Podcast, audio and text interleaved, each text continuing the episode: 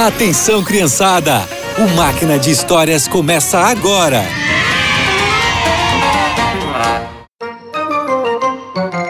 Olá, crianças! A história de hoje é sobre um dos milagres de Eliseu.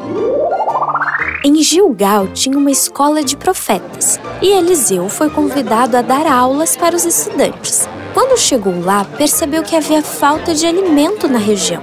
Antes de começar a aula, o profeta chamou um de seus empregados. Pegue uma panela grande e faça um cozido para os garotos. Claro, Eliseu. O empregado fez o que Eliseu mandou e um dos profetas resolveu ajudar. Hum, tem pouca comida aqui. O que eu posso fazer para eles comerem? Não se preocupe, amigo.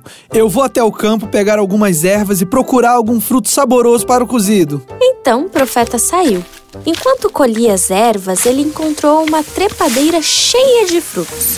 O profeta não sabia o que eram aqueles frutos, mas achou que era bom para comer.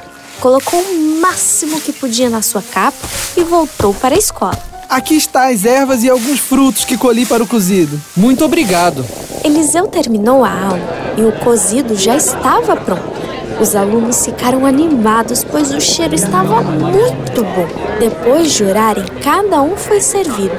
Mas tinha algo errado. Que gosto estranho. É, tem um sabor amargo.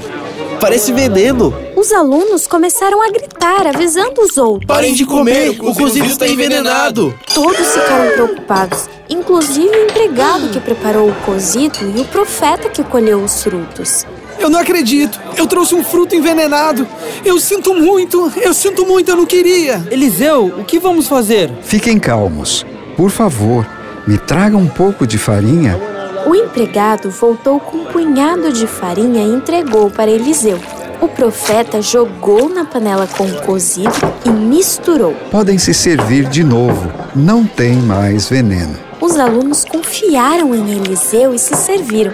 E agora o sabor era diferente. Estava delicioso. Eliseu não ficou preocupado, pois sabia que Deus resolveria a situação. Nós podemos confiar em Deus sempre, pois se ele tirou o veneno de um cozido, pode fazer qualquer coisa para nos ajudar. E por hoje é só. Que vocês tenham um excelente dia e nos encontramos no próximo Máquina de Histórias.